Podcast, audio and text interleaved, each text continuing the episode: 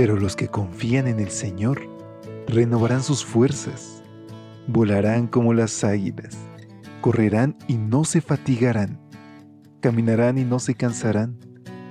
Mantengamos pues firme la esperanza que profesamos, porque fiel es el que hizo la promesa. Bienvenidos a esta serie de devocionales para adultos. Yo estoy contigo. Promesas bíblicas para vivir confiado.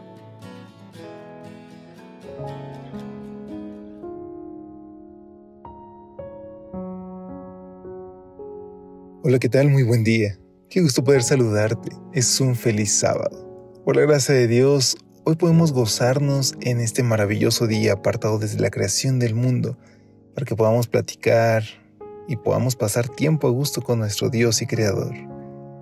Es por eso que con alegría en mi corazón, hoy como cada mañana quiero extenderte una calurosa bienvenida a nombre de todo el equipo de Evangelike, a una edición más de este tu espacio de lecturas devocionales para adultos. En esta mañana nuestra reflexión que contiene una gran promesa se titula Para que vivan como es digno del Señor. Nuestra lectura base la encontramos en Colosenses capítulo 1, versículo 10. Para que vivan como es digno del Señor, es decir, siempre haciendo todo lo que a Él le agrada, produciendo los frutos de toda buena obra y creciendo en el conocimiento de Dios. Vamos a recordar cuando Don Quijote, el hidalgo caballero dio inicio a sus andanzas. Según él, durante su viaje eran muchos los agravios que pensaba deshacer, entuertos que enderezar, sin razones que enmendar y abusos que mejorar. Así que sin avisar a nadie, se armó de todas sus armas, subió a su rocinante y salió muy contento y lleno de alborozo.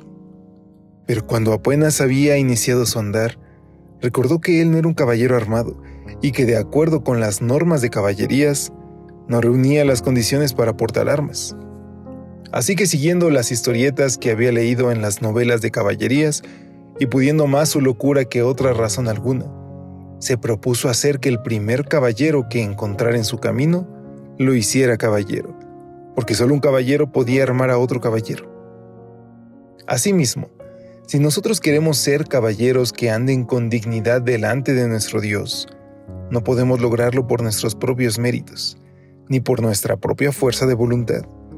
Es el mismo Señor el que nos enseña a andar con dignidad delante de Él. En el plan de salvación no hay espacio para los que quieren proclamarse caballeros por sí mismos. Por ello nos viene bien tomar en cuenta lo que dijo Pablo.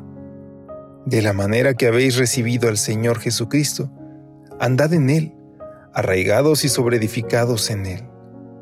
Nuestro andar se lleva a cabo en Él, es decir, en Cristo. La salvación es por fe, y nuestras andanzas por la vida cristiana también han de ser un acto de fe. No hay un solo momento de nuestra experiencia espiritual en el que los protagonistas seamos nosotros. Es Cristo el que marca un antes y un después en nuestra vida él dirigió todo el proceso de cambio durante el antes y lo seguirá haciendo durante el después. ¿Y por qué lo hace? Para que podamos vivir como es digno del Señor, es decir, siempre haciendo todo lo que a Él le agrada, produciendo los frutos de toda buena obra y creciendo en el conocimiento de Dios. Y es que queridos amigos, hoy debemos de recordar que todo le debemos a Cristo en ningún momento nuestros méritos nos han acercado más a Dios o han realizado alguna mayor proeza que merezca ser digna de alabanza. Porque hoy debemos de estar pendientes que nuestro corazón en todo momento alabe a Dios y lo reconozca como nuestro Salvador. ¿Qué te parece si hoy encomendamos nuestra vida, que sea una vida de oración y alabanza a nuestro Señor? Oremos. Querido Dios, hoy queremos vivir como es digno de ti Queremos hacer lo que te agrada, Padre. Queremos que produzca nosotros los frutos de tu Espíritu Santo, pero no podemos solos. Por eso rogamos que tu Espíritu Santo nos tome como enteramente tuyo y que podamos actuar conforme a tu voluntad. En el nombre de Jesús. Amén. Dios te bendiga. Nos escuchamos mañana si lo permite. Hasta pronto. Gracias por acompañarnos. Te esperamos mañana Te recordamos que nos encontramos en redes sociales. Estamos en Facebook, Twitter e Instagram como Ministerio Evangelite. Y también puedes visitar nuestro sitio web www.evangelite.com.